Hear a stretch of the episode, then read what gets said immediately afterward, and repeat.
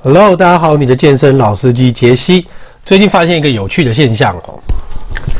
就是我觉得 在健身房里面啊，真的越厉害的人越低调诶。嗯，因为昨天呃，我上次看到有一个呃深蹲的，然后他也默默蹲到一八五，然后我昨天又看到他，所以我就跟他聊天。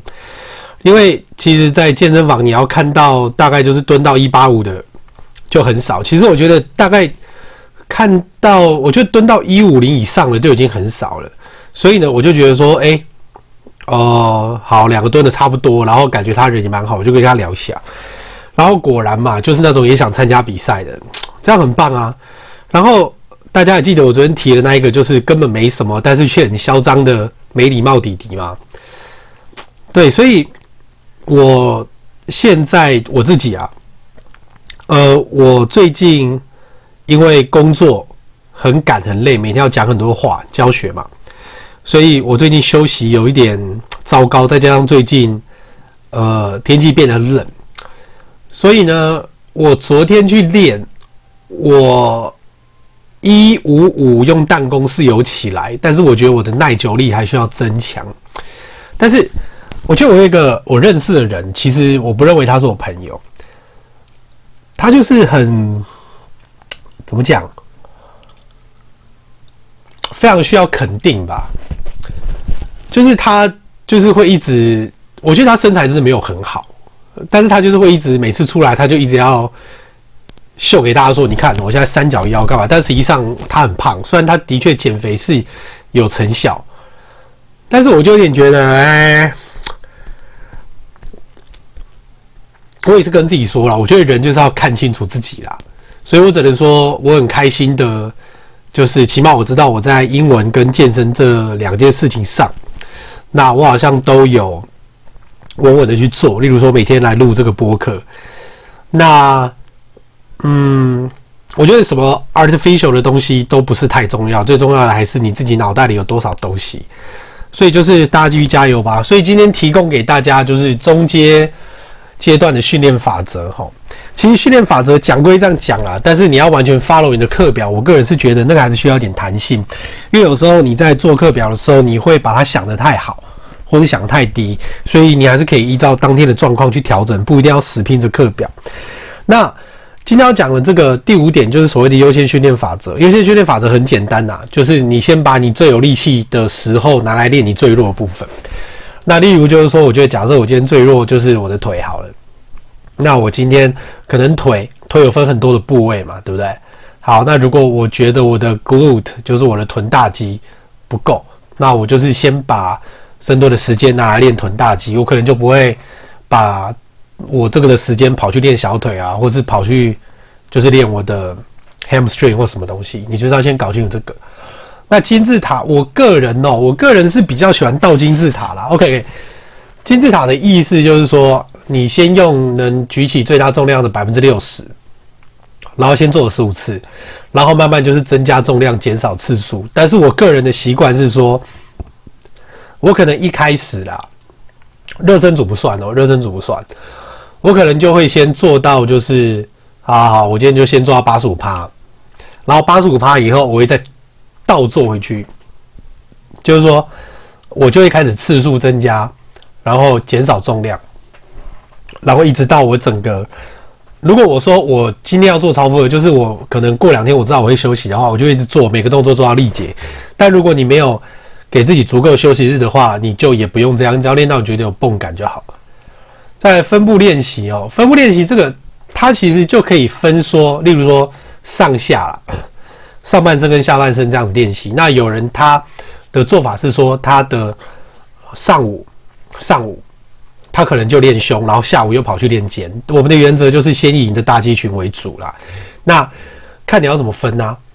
例如说他的上下的话，有人的上好，他假设我今天两天我都排上好了，但是两天排上的用意是什么？就是说我可能第一天我先练胸，OK，然后第二天我练背，就像一开始的。健美法则就是分步练习，就是胸肩背手腿，或是因为因为健美哦，就是要细腰嘛，虽然说我不是玩健美的，但是因为健美是叫细腰，所以他们基本上在核心的方面不会像就是搞健力的，就是变成是水桶状的，因为那是他们比赛的一种评分标准嘛。那关于腰带的用法，哈，先讲一下。如果说你真的要勒得很紧的话，他的确你在看到很多人在练健美动作的时候，他会勒，对不对？当然有一个说法说是塑形，另外一个说法是说，如果你的腰带是勒得很紧的话。基本上它可以让你的核心减少发力，所以让你的那个单部位可以发力比较彻底。但是在健力的方面的话，我们不会勒那么紧，我们大概就是呃手指可以进去的一个宽度为主。那那个主要是让你核心感觉有个东西可以互相抵抗，那要让你在深蹲或是干嘛的时候，你的力气可以比较集中。所以那个松紧是有差别的。好。再来大量充血法则，大量充血这个其实就是同一个肌肉，然后用不同的动作连续刺激它啦，就是换好几台机器，但是其实你练的是同一个部位，大量充血。但是这个等于就是说，热身做完以后，然后就是找一个适当的那个重量，OK。然后如果你要大量充血，你就是可以更减少你的休息时间。因为这个目的是充血，所以呢，你要尽可能的用爆发，就是加快、加快，然后来让这个血液循环可以更快。再就是所谓超级组，大家常听到超级组哈，其实超级组什么巨人组那些东西，呃，大家也不用觉得这些术语太怎么样啦，它只不过就是个名称。超级组其实就是所谓拮抗肌的练习啦。所谓的拮抗肌就是说胸跟背就是一个拮抗嘛，对不对？如果说你的胸太紧的话，背没有力，你就会拼命圆肩嘛。那如果你的背太紧，然后胸没有力，你等于就是整个人就会挺起来。怎么感觉听起来还不错这样？所以呢，拮抗的肌群就是说，例如说你的二头、三头，它就是一个拮抗。那有人就是会觉得说，这样子练，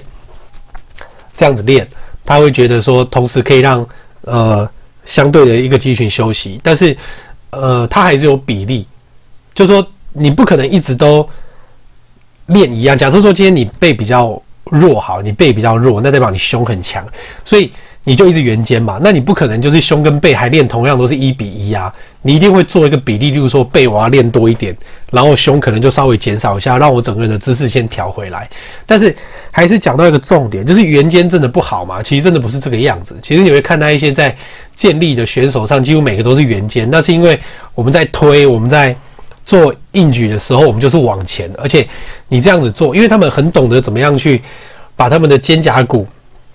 还有他们的肌肉，其实是可以承受这个重量的。其实如果他们是比较自然，就是这样偏向圆肩的话，对他们整个拉起来的动作，其实反而行程可以减短。如果说今天你的背，有些人就是他硬举起来以后，他会故意肩膀往后拉一下，其实根本不用啊，你为什么要增加自己的行程？你就是很自然的。哦，挺直，你的肩膀自然就会回去了。所以很多时候真的不是你看到他们那样做，那就是对的。你要先去搞清楚为什么要那样子做。那圆肩的话，呃，我知道说现在大家都会拿说，哦，你圆肩你应该要矫正，所以你应该要怎么怎么怎么。其实不是，其实就是说，如果这个圆肩它没有到会影响你生活的程度，或者说你会觉得真的不舒服的程度，其实那些都是还好，因为每个人多少都有点圆肩。好，那如果大家要上教练课的话，也请就是联络我。那留言或是干嘛都可以。好，那今天我就先讲到这边，明天我会再把剩下的几组都把它讲完。希望大家都可以实际把这个应用在你的健身的课表里面，然后再来告诉我你感觉怎么样。我是你的健身老师李杰西，我们明天见，拜拜。